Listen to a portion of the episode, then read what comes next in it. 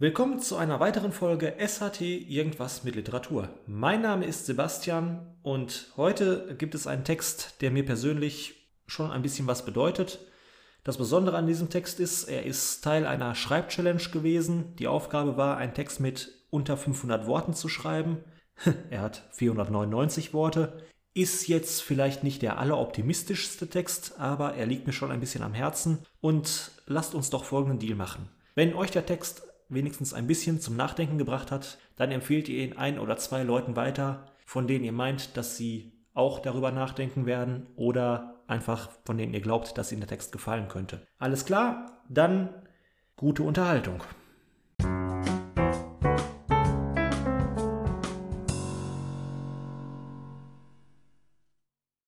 Drei Wünsche.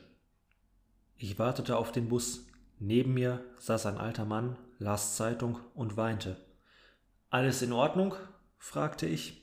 Er ließ die Zeitung sinken, schüttelte langsam traurig den Kopf und sagte In Ordnung ist schon lange nichts mehr.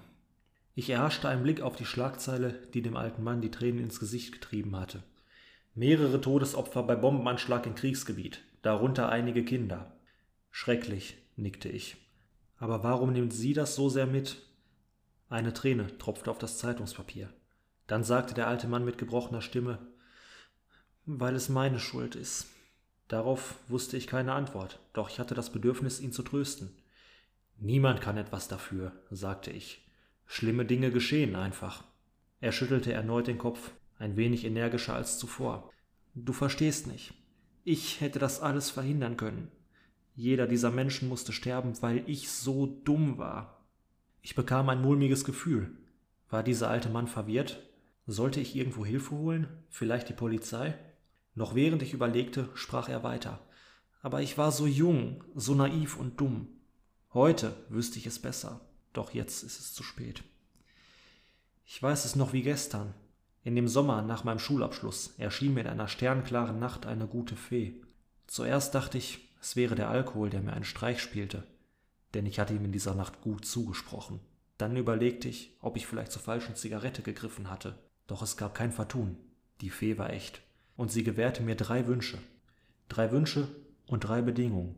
Ich konnte mir keine weiteren Wünsche wünschen, nichts in der Vergangenheit ändern und nicht die Zukunft sehen. Ich beschloss, keinen meiner Wünsche leichtfertig zu verschwenden und überlegte mir genau, wie ich sie zu formulieren hatte, um auch ja alles zu bekommen, was ich wollte. Also wünschte ich mir, immer genau so viel Geld zu haben, wie ich brauchte, um mir kaufen zu können, was immer ich gerade haben wollte. Dann wünschte ich mir die Fähigkeit, jeden Menschen, den ich wollte, für mich einnehmen zu können.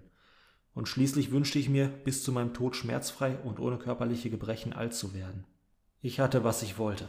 Autos, Häuser, Frauen, Freunde, Bewunderer und immer die besten Köche. Lebte in Saus und Braus und hatte keine Sorgen. Nicht einen Moment habe ich an andere gedacht.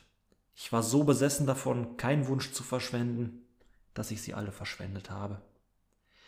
Ich hätte mir Weltfrieden wünschen können, Brot für Hungerleidende, das Ende von Ausbeutung und Missbrauch. Ich hätte die Welt zu einem besseren Ort machen können, doch ich habe nur an mich gedacht. Keiner dieser Menschen, keines dieser Kinder hätte sterben müssen, hätte ich damals weiser gehandelt. Der alte Mann legte die Zeitung neben sich, stieg in den Bus und verschwand. Ich blieb sitzen und blickte auf das tränenbenetzte Papier. Der Wind schlug die Seite um. Ich las die nächste Schlagzeile. 1,5 Milliarden Menschen vom Hunger bedroht.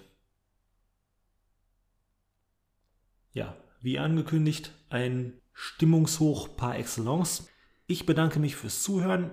Wie gesagt, falls euch diese Episode zum Nachdenken gebracht hat oder euch gefallen hat, dann empfehlt sie gerne ein bis zwei Leuten weiter, vielleicht auch mehr, je nachdem. Schaut mal bei mir auf Instagram at the-sht1 oder Facebook at shtofal vorbei.